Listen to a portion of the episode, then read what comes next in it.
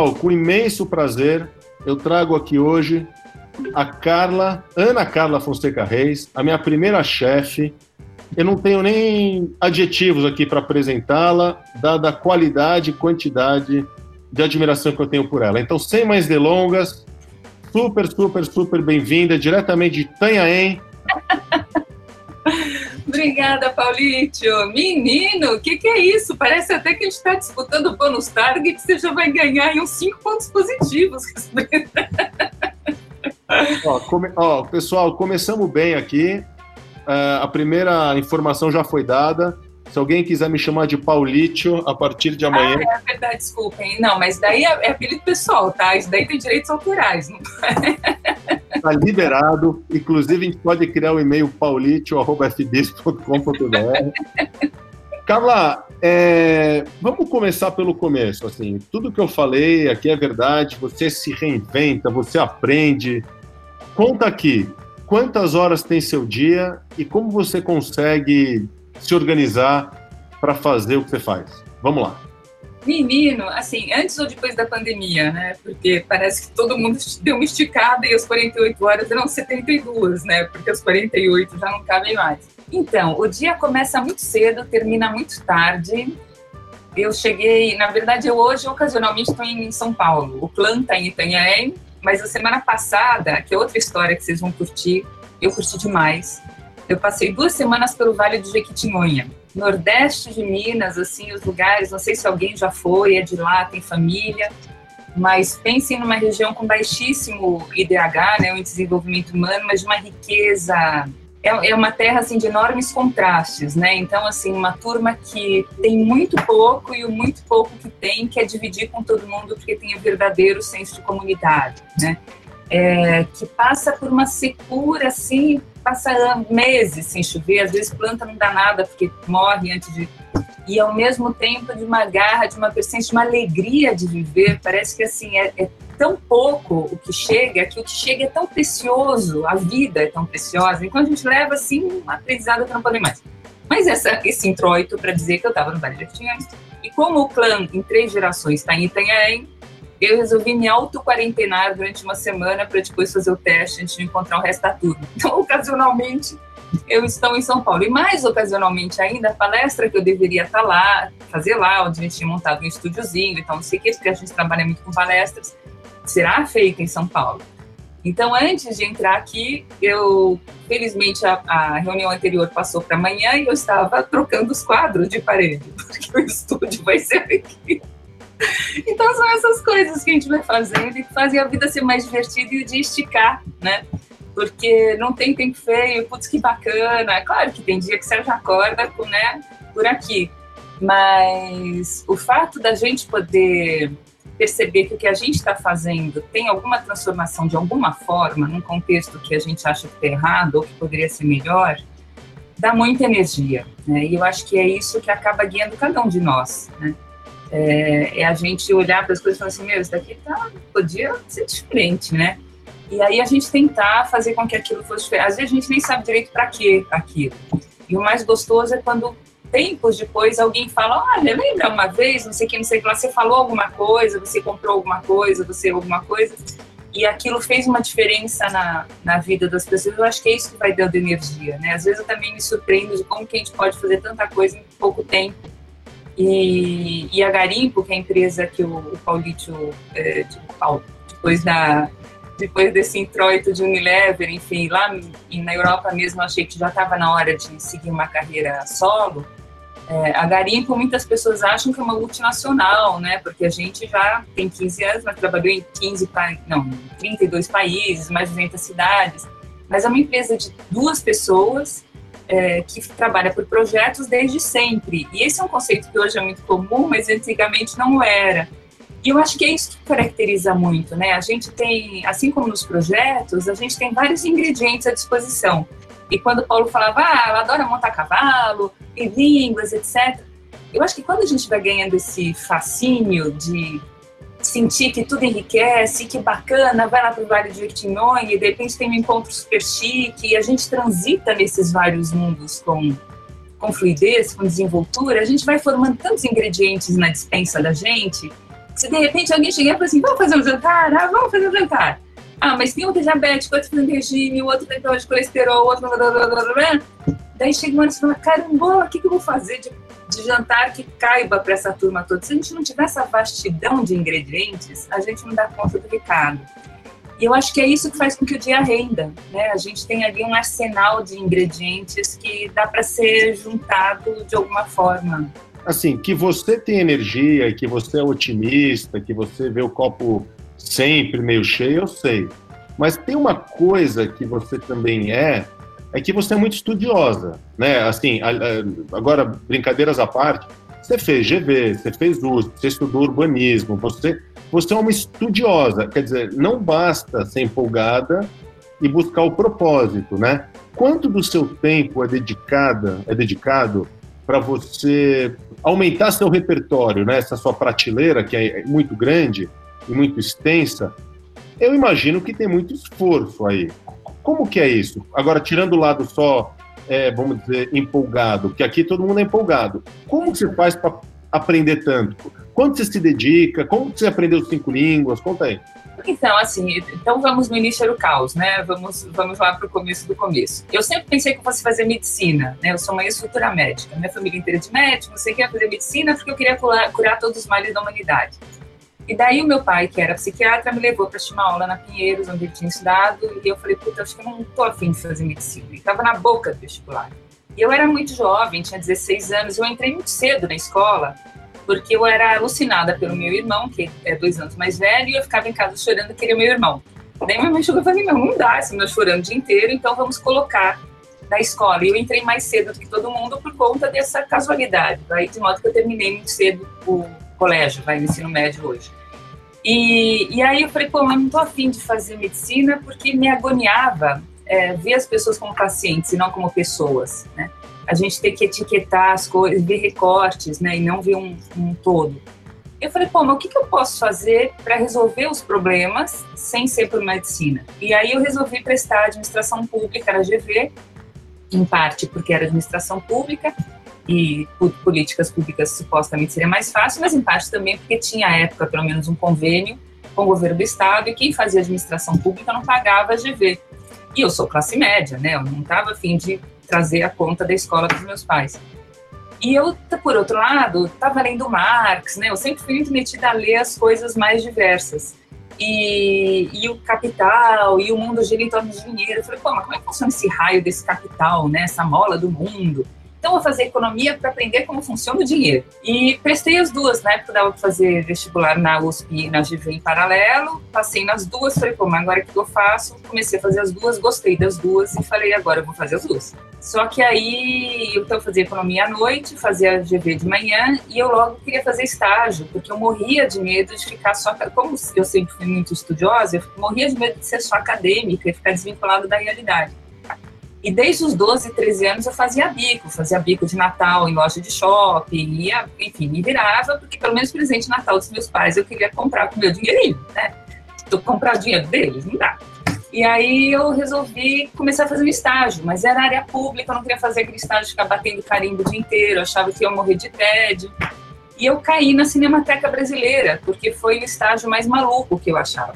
Eu falei assim, não entendo nada de cinema, deve ser bacana, eu vou lá fazer cinema. E eu chegava na Cinemateca à tarde, saindo direto da GV, e os meus colegas falavam assim, pô, mas tem certeza que está saindo daqui, você vai fazer economia, né? Você vai trabalhar em banco, vai trabalhar em investimentos, venha para o lado da luz, né? Continua no cinema. E eu chegava no cinema e a turma falava, pô, mas para de brincar de boneca, larga esse negócio de cinema, vem trabalhar em bolsa de investimentos, não sei o quê. E aquilo me fazia um mal, porque eu, a posteriori é mais fácil, né? mas sempre o que eu tentei é, trazer na minha vida, isso daqui está parecendo terapia, né, Paulo? É, foi tentar resolver falta de conexão, né? Eu falava, pô, mas a galera do cinema é muito gente fina, a galera, os meus colegas de economia também o são, a economia tem um lado humano super legal. E eu acho que o que sempre me inquietou nessa trajetória foi estabelecer pontes. Só que para a gente estabelecer pontes, a gente tem que falar as duas línguas, né? Senão a gente não consegue fazer comunicação. E aí não tem como você não estudar. E eu sempre tive muito medo de falar como papagaio de pirata, porque isso é uma coisa que não me leva, também a gente era muito cobrado, né? Você tem certeza do que você está falando? E, e, o Paulo era muito assim também. Você sempre foi muito CDF nas coisas que você falava, você se jogava de cabeça, né, Paulo? Não dá para falar de orelhada. Então, pô, ia estudar, ia ler até a metodologia para ver se a pesquisa está dando algum viés de análise. A coisa mais chata de uma pesquisa é metodologia, você tem que começar pela metodologia. Então, assim, para a gente conseguir é, sair do comum, a gente precisa entender como é o comum, né? Aquela lógica lá do Picasso. Porque às vezes o cara fazer aquelas coisas mais doidas, ele teve que fazer muita escola de belas artes. Né? E, e eu acho que é muito isso. Como é que a gente vai lançando os fundamentos para conseguir ter uma solidez, de modo que se alguém chegar e te der um toucher, você fala, ó, galera, a questão é a seguinte, eu sei o que eu tô fazendo, né? Eu não tô fazendo de abelhuda nem de curiosa mas tendo em vista esse contexto, e daí você consegue enquadrar a turma que é, que é mais atrevida do ponto de vista de, de questionamento por questionar por questionar. Né? Fazer uma perguntinha, quer dizer, então por trás assim de uma, não por trás, mas além de uma personalidade é, empírica, à vontade, é, dada, né? Você é super assim aberta à vida ao mesmo tempo, você não depende só dessa sua característica, você busca conceito para te garantir. É um pouco do que você. Não, não quero te comparar ao Picasso, mas já te comparando ao Picasso. Era, né? A conta do Picasso, então eu achei uma maravilha, né? Mas é isso que você falou, né? É, e assim, eu acho que isso é super importante em tudo, né? Quando a gente vai conversar com os pais e a gente tem uma ideia maluca e os pais da gente todo mundo deve ter passado por isso, questionam se a gente não tiver muita assertividade, não pela teimosia, mas pelo embasamento, pelo porquê né, a gente quer fazer as coisas. É, quando a gente vai falar com o cliente, se a gente não tiver muita certeza e o cara fizer uma pergunta atravessada, a gente não vai conseguir justificar. Até para ser intuitivo, eu acho que a gente tem que ter conhecimento de causa, né? Porque a intuição, eu tenho a impressão de que é muito a gente está com as anteninhas mais aguçadas, só que quanto mais alto a gente for subindo nessa lógica do, do extrato do conhecimento, mais altas as anteninhas vão ficando, né? E mais a gente consegue pescar lá em cima. Então, claro, tem gente que não tem é, escola nenhuma, ou mesmo não tendo escola, nunca leu nada e consegue fazer umas coisas geniais. Mas não é a regra, né? E, e eu acho que a gente é muito o meio da, da história, né? Na curva de Gauss ali a gente está no meio. Então, como é que a gente consegue tentar fazer com que essa curva inteira vá um pouquinho mais para o lado? Como é que a gente consegue se sentir mais feliz não fazendo mais do mesmo? Porque se a gente continuar fazendo as coisas como todo mundo faz, a gente não pode se queixar de depois estar tá fazendo mais do mesmo, né? Então, acho que a gente tem que sair um pouco dessa lógica.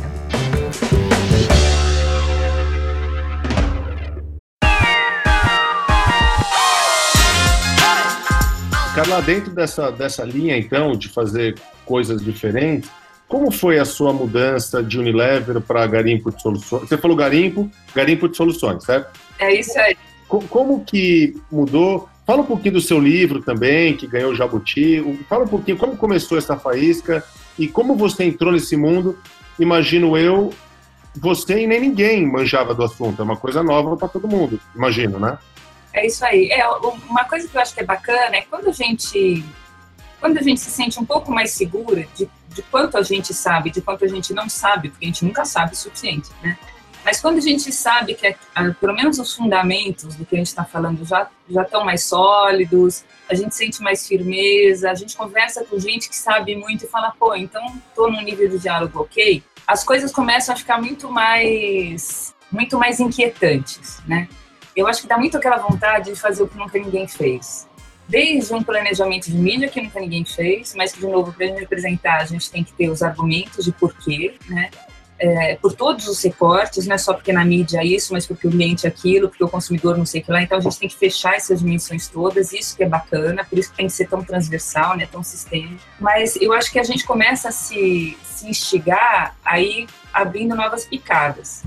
Então, o Paulo vai se lembrar, porque eu acho que foi aí que, que justo eu perdi o, o meu gerente mais querido e mais aplicado e mais ever, ever, que é o Paulo. Que na época do Unilever eu recebi uma, uma proposta, lembra do Kriegel, Paulo?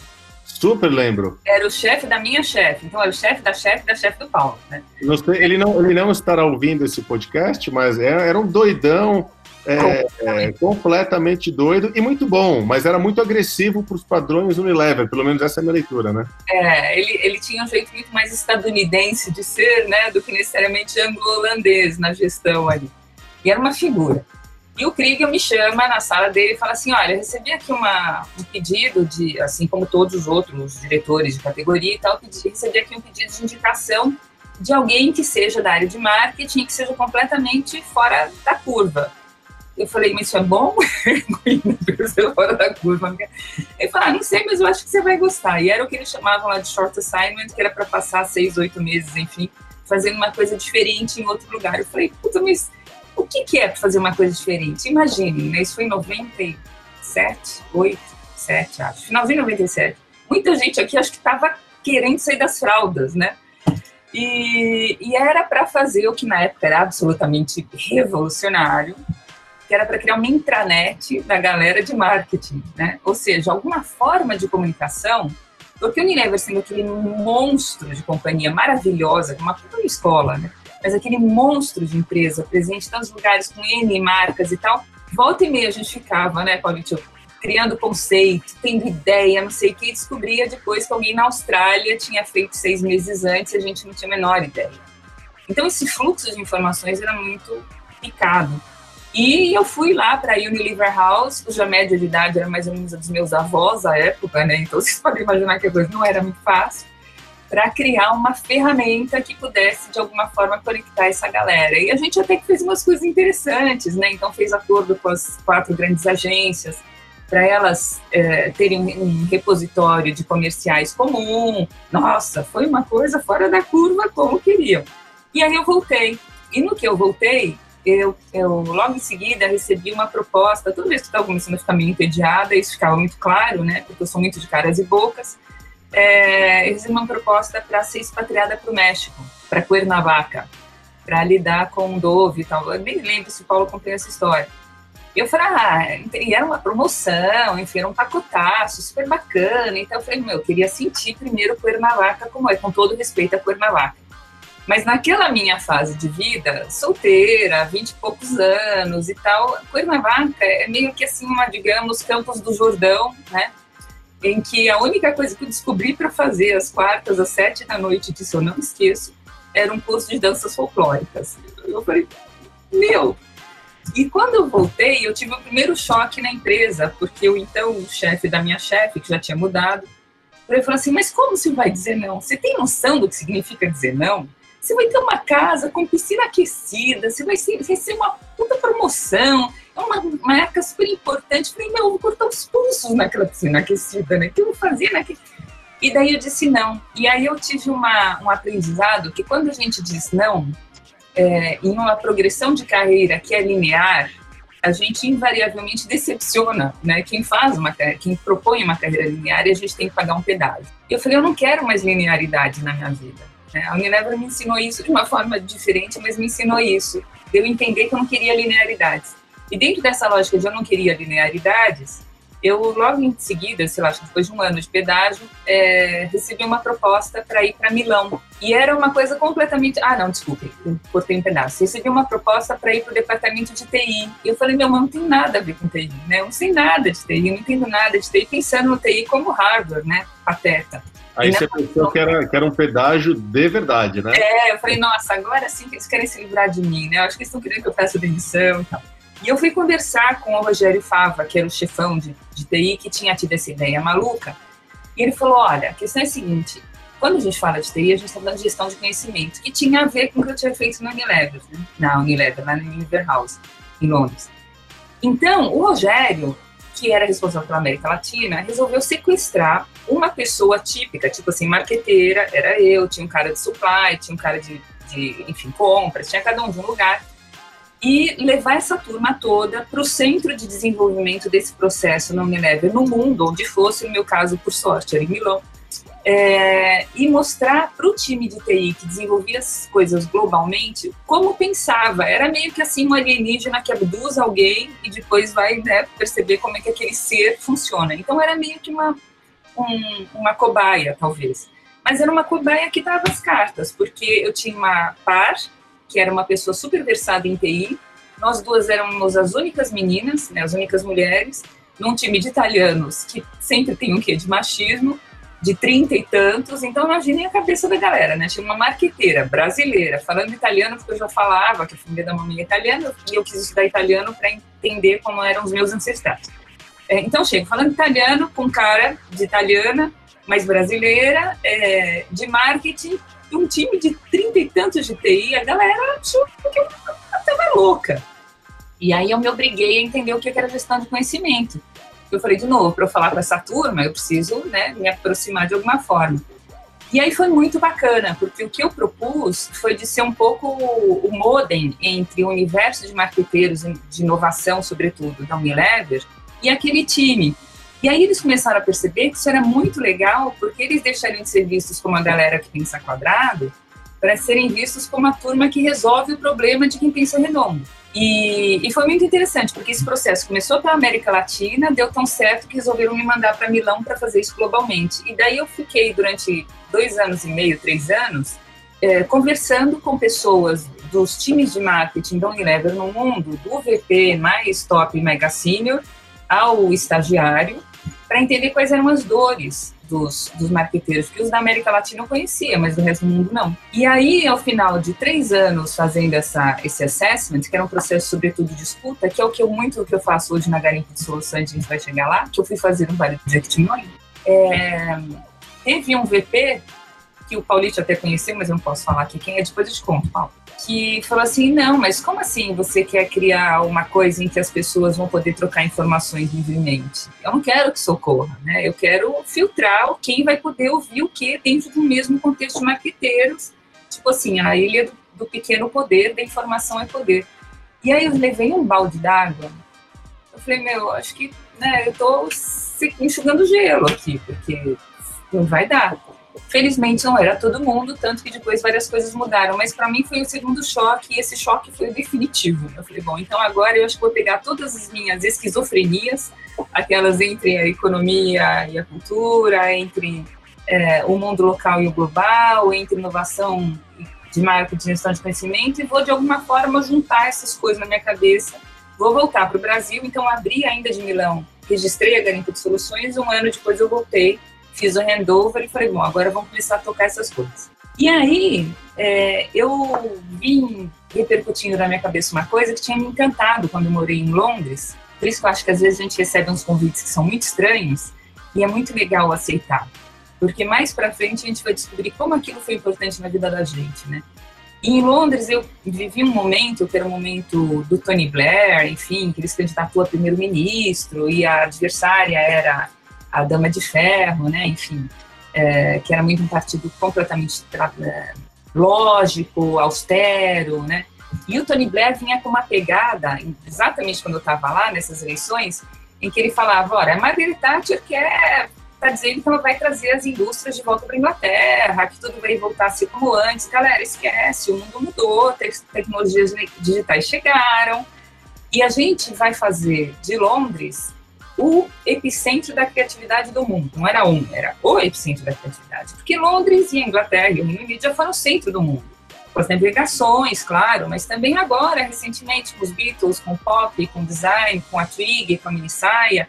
Então, toda a pauta do Tony Blair é esqueça o mundo como ele era, o mundo agora vai ser baseado na criatividade, porque quando a gente tem um mundo em que os produtos e serviços estão muito iguais, o que faz a diferença é a capacidade de cada um de nós de pensar de uma forma diferente super visionário, né? E muito antes ainda da Olimpíada, nem se falava nisso. Né? Nada, nada. E assim, completamente atrevido e louco, né? Porque a, a, tinha muita gente falando, meu, o cara pirou. E tinha muita gente, e gente que foi votar, felizmente, a meu ver, e falou, pô, é isso aí mesmo. E a Margaret Thatcher já tinha feito lição de casa de deixar o país governável, né? Porque quando ela assumiu, o país estava uma zorra, todo mundo fazendo greve, enfim, uma loucura. E tem um pouco esse papel também, né? Normalmente quem é mais visto como mais enquadradinho, bota as coisas no lugar. Daí chega tudo e fala assim, ah, tá no lugar demais, vamos mudar um pouquinho as coisas. E esse equilíbrio que é interessante, por isso que a alternância também em governos é legal, né? Porque a gente vai mexendo coisas diferentes. E o Tony Blair, quando foi eleito, falou, bom, agora fui eleito, né, precisa fazer esse troço funcionar. E ele reuniu é, ícones da, da gestão, então, assim, o dono da Virgin, porque ele, já naquela época ele estava discutindo não só o que ele ia fazer como negócios tradicionais, mas que ele ia começar a fazer viagens intergalácticas, porque a próxima ia ser mandar a turma para a Lua, imagina, né, 97, 8. O produtor de carruagens de fogo, então o cara da audiovisual, o dono da WPP, turma que tinha ou feito um conglomerado, ou dado uma reviravolta em empresas falidas, ou conseguido dar uma guinada em uma empresa que era um colosso. E ele falou: Eu vou botar essa turma para conversar com os vários ministros. Porque não adianta a gente achar que, porque é governo, a gente vai determinar como o setor privado vai funcionar, porque a economia nos faz por decreto, e, ao mesmo tempo, essa turma precisa mostrar para os ministros agora como é que funciona o mundo real. Aí eles fizeram inúmeras reuniões, então analisando contas públicas, vendo tendências, era uma coisa assim completamente revolucionária.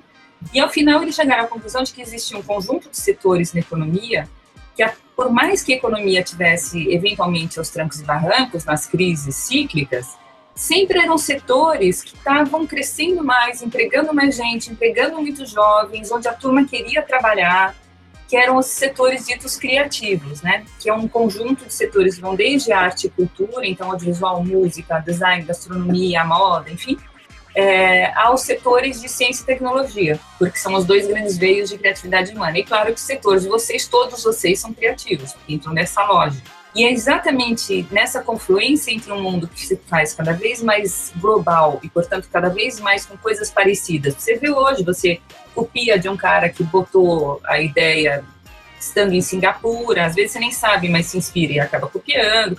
Então, assim, tudo tende a ficar parecido. E, e o que a gente faz, o que vocês fazem, é antítese disso. Eu falo, pô, então como é que eu boto minha criatividade para fazer coisas diferentes e que façam sentido? E daí eu falei, pô, então eu quero trabalhar com isso. E é isso que vai fazer eu criar conexão entre aquela esquizofrenia da Cinemateca com a galera da economia, né? Então eu vou mexer com esse troço chamado economia criativa. Só que eu cheguei no Brasil e a, a, turma ainda hoje, muitas vezes, faz sinal da cruz quando você fala de economia, né? Porque fala, pô, uma economia é aquele juros escorchante do banco, e não a economia como organização dessas coisas todas. Eu falei, meu, mas eu preciso encontrar uma plataforma na qual todo mundo se sinta pertencente, porque daí a gente consegue criar conexões e, e a turma vai entender que tem objetivos comuns, enfim. E aí eu parei para pensar que 86% da população brasileira mora em cidades, de diferentes portes, mas mora em cidades, né? A gente se sente como cidadão. Então, já que todo mundo se entende como cidadão, eu fui estudar urbanismo, porque eu falei, o que une essa galera toda é a cidade e fui fazer um doutorado em urbanismo, porque antes eu já tinha feito um mestrado, que foi o primeiro livro sobre marketing cultural e financiamento da cultura. Então, vou abrir um parênteses, depois eu prometo que eu volto. E Paulito, se eu tiver... Só, só, só, não, só fazer uma pausa aqui, porque esse é o ponto que me interessa demais, né? Não é que você leu um artigo, não é que você fez um curso de duas semanas. Pô, você foi lá e foi fazer um mestrado, meu, né? É, é, isso é o que me fascina em você, Carla, porque dentro desse mundo superficial que a gente vive, Sabe, a gente pega, faz uma semana, ou lê a orelha de um livro, ou parece que você já manja. E você, justamente por descer, você vira conhecedora como os outros não são. Aí, aí você pode fazer o que você quiser, mas você, pô, foi lá na USP fazer não sei quanto tempo, né? É, e a época o mestrado era de quatro anos, né? E, e, a, e a gente estava no Eleven nessa fase, né, Paulito? Você lembra? Porque é, foi justo quando a gente se conheceu. E eu fazia, eu fiz as matérias, daí entrei na Unilever, então eu tinha que escrever dissertação. Mas eu era tão fascinada por tudo que eu estava descobrindo, por essa lógica de como é que a gente utiliza o marketing, a cultura a favor de uma sociedade. E não estou falando de lei de incentivo, não. Eu estou falando de como é que as marcas conseguem se conectar de uma forma mais afetiva, né? Hoje parece tão mais lógico, mas para vocês terem uma ideia, quando eu entrei na FEA, na USP, em 90 93 para fazer esse mestrado, 94 para fazer esse mestrado, eu era, eu era super moleca, tá? Mas em 94 para fazer esse mestrado, é, eu entrei na economia, na administração, na faculdade de economia e administração, e o pessoal falava assim, não, você quer falar de cultura, você tem que ir para a ECA. Eu chegava na ECA e falava, não, mas você quer falar de marketing, você tem que ir para a porque não se falava de marketing cultural. E foi justamente isso que me inquietou. Eu falei, meu, se ninguém falar disso, a gente precisa entender se faz sentido, né? É, eu acho que essa coisa de a gente ser questionador, mas a gente ser questionador com conhecimento de causa, é super importante, porque a gente ser chato é uma coisa, a gente ser questionador é outra coisa, né? E para questionar a gente tem que ter argumento, senão em dois segundos a gente leva um tuchê ali e fica, né, rodando no chão. Eu falei, meu, então eu vou fazer esse troço. E aí eu fiz é, todas as, as, matérias que precisava e, como eu disse, eu fui fazendo a dissertação aos fins de semana, às noites. E eu me lembro uma vez que a minha chefe, o Paulo vai se lembrar de quem era, que é uma pessoa que eu adoro, que é super amiga, mas enfim, são outras lógicas de mundo, virou para mim e falou assim, cara, mas por que, que você está fazendo? Olha o tamanho da sua olheira, né? Porque, ah, e eu, ai, puta, passei, fiquei até as três da manhã escrevendo, não sei o quê. Não, pra que, que você está fazendo isso? Isso não vai fazer você progredir mais rapidamente na carreira aqui dentro. Eu falei, meu, como assim? Né? E aí que eu fui juntando essas coisas, falar assim, eu adoro Unilever, tô aprendendo pra caramba, mas em algum momento os nossos caminhos serão divergentes. Né?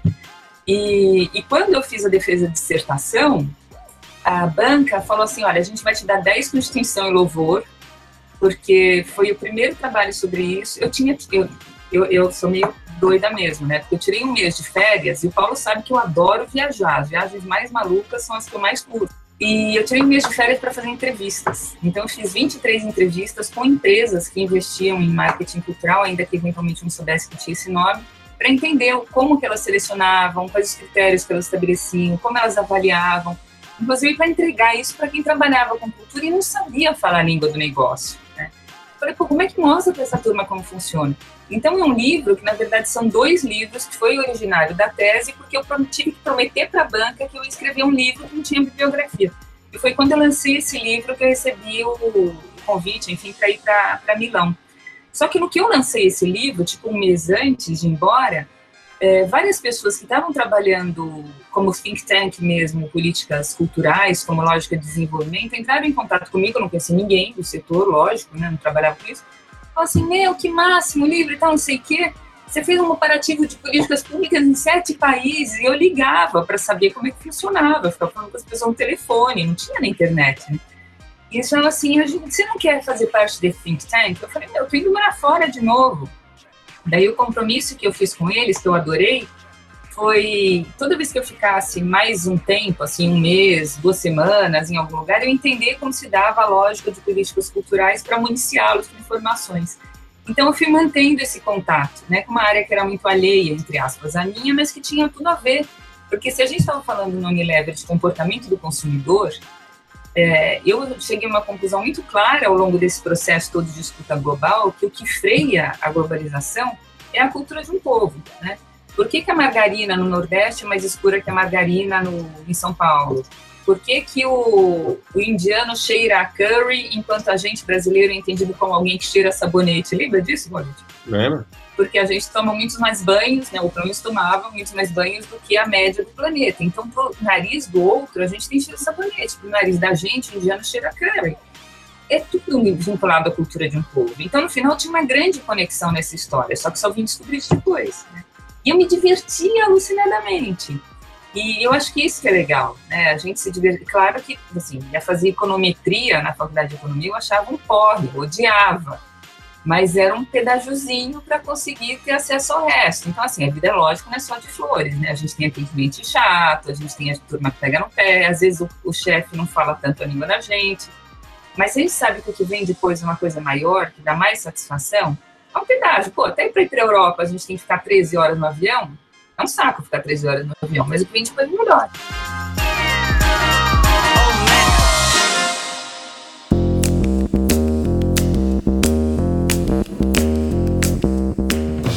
E, Carla, é muito legal que você fala que você não queria uma vida linear. Pô, você acabou ficando, até onde eu entendo, amiga do Rubens Recupero, né, ex-ministro uh, da Economia, você é palestrante da ONU. Assim, turma, eu não estou exagerando aqui, estou falando, as coisas acontecem, né? Então você acabou, aí depois casou, teve filho, quer dizer, você acabou uh, criando o seu caminho, desbravando mesmo e picando a sua própria estrada, né? De um jeito super original, né? É, e eu aprendi uma coisa, duras penas também com isso, político, porque tudo bem, fui lá, marketing cultural, etc. Pô, na Unilever, pega o mundo de marcas que tem. Né? Se eu tivesse resolvido trabalhar com marketing cultural, eu teria com a vida ganha. Né? Eu lembro que você em Dove fez um projeto em Abrolhos que a gente trabalhou. Deve ter sido o primeiro ever e a gente trabalhou com Vinólia também, lembra? Isso, exatamente. E lembra que você sorteou a carta da moça que foi para Paris estava grávida? foi ótimo. A gente fez um concurso que era para ganhar uma viagem para Paris. E o Paulo sorteou, a gente tinha uma grande urna, o Paulo sorteou a carta. E a gente ligou para a menina, acho que era do Rio Grande do Sul, sei lá, e, e ela ficou tão absolutamente extasiada. E ela falava, ai meu Deus, eu tô grávida, deixa eu ver se eu posso ir. Então, assim, eu acho que até hoje, né, o menino, a menina dela deve ter recebido nome de Paris, né? Com Vinólia. Com Vinólia, com Vinólia. Então, assim, é, uma coisa que eu fui aprendendo, tudo bem, marketing cultural, daí eu comecei a trabalhar com economia criativa, depois com cidades criativas. E eu fiz uma bobagem ao longo bobagem, enfim, eu acho que eu fiz uma coisa que eu poderia ter feito de forma diferente, agora eu estou tentando cuidar um pouco mais, que às vezes a gente vai desbravando tanto, tanto, tanto, tanto, tanto, e tão embevecido daquilo e com aquelas paisagens que a gente vai descortinando e etc., que a gente esquece um pouco de olhar para trás. Isso das pessoas lerem uma orelha de livro é a coisa que mais rola, né? Então, de repente, você vai abrir uma picada e chegam 15, 25, 30, 90 falando: não, eu sou um mega super top especialista em marketing cultural e economia criativa. Então, assim, eu acho que a gente vai abrindo as picadas, mas de certo modo tem que ir cuidando, sabe? não só, desculpem a expressão, mas eu acho que é a que mais imageticamente transmite isso, não só para às vezes fazer xixi no poste, mas para as pessoas separarem né, o que é sério do que não é, porque quando a gente lê na superficialidade, todo mundo tem a, a profundidade de um pires, qualquer um é igual, né? Isso a gente vê muito fortemente. Então, assim, não adianta fazer uma puta campanha diferente, bacana, e conversar com uma pessoa que não entende nada do que a gente está falando. Chega alguém propondo uma coisa com cara de diferente, mas com um décimo da argumentação que a gente tem, e se o interlocutor não tiver correspondência, ela vai achar que é tudo igual. Então, assim, eu acho que quanto mais a gente se aprofunda no entendimento das coisas, mais a gente tem que se obrigar a falar os diferentes registros de língua, né? A ser capaz de traduzir tudo aquilo e mostrar que o que a gente está trazendo de fato é diferente. Porque as pessoas não são obrigadas a terem o mesmo nível de leitura que a gente tem, né? É, e eu acho que isso é uma coisa muito gostosa, porque senão a gente corre o risco de entrar numa vibe meio arrogante, né? De, de se ficar muito estratosférico. É, então, quando eu fiz é, o doutorado em cidades, também cidades criativas, foi a primeira tese sobre esse assunto. Daí também escrevi um outro livro, que também foi finalista no Jabuti. Então, no final, são esses ingredientes que eu acho que a gente vai somando mas que, que fazem com que o mundo seja mais fácil. Dou, dou um exemplo absolutamente trivial. Essa noite eu fui dormir pensando numa marca. A gente está trabalhando muito com, com marca território, que não tem nada a ver com city marketing, né? Como é que a gente consegue entender o que de fato é, é muito singular em um território, que é muito um processo de escuta, um processo de leitura e tal, leitura de território, e empacotar isso na forma de produtos e serviços que tenham valor agregado. É, e aí é o que a gente faz de desenvolvimento local mesmo. É, que foi o lance do Vale do Ribeira, que agora vai ser no Vale de Jequitinhonha e daí para frente. E eu comecei a, a, perceber que na minha cabeça as marcas são territórios. Eu gosto de pensar nas marcas como territórios, porque aí é fácil. Se a gente entender um território como uma cultura num espaço, num tempo, quem são as pessoas que transitam por esse território? Que cores tem esse território? Como é, que, que, luzes tem esse território. E daí, para a gente, de fato, conceber uma marca, conceber uma campanha, conceber arquétipos, é muito mais fácil, né? Se nos tempos de Unilever eu tivesse conseguido pensar nas marcas como território, talvez eu tivesse conseguido fazer coisas diferentes também, né? Então, eu acho que, vejam, é, é, é óbvio que isso é uma decorrência do fato de ter feito urbanismo, mas é tão evidente que a marca é um território, né? Quem é que está lá? Então, Paulite, próxima campanha, quero ver esse território. Boa. Olha, Carla, assim, eu ia dizer que a gente precisava de uma tarde inteira, avançar na noite, num happy hour, para. Eu queria abrir para perguntas, mas a gente ainda tem uma falta de trabalho aqui. A gente está, para quem está ouvindo aqui, a gente no podcast, a gente aqui hackeou uma reunião aqui nossa e transformou no podcast. Então, é... poxa, Carla, obrigado. É... Super prazer. É... Eu conhecia algumas histórias, não conhecia outras e tantas outras ainda para a gente deixar para uma segunda conversa. Não vejo a hora de acabar essa pandemia para a gente poder fisicamente se encontrar com um café, com uma cerveja e você poder conhecer essa turma demais aqui que está te ouvindo. Então, Super obrigado, valeu, adorei. E bons trabalhos e tudo de bom para você e para sua família, tá bom? Para nós todos. Fiquem todos bem. Muita luz, muita saúde.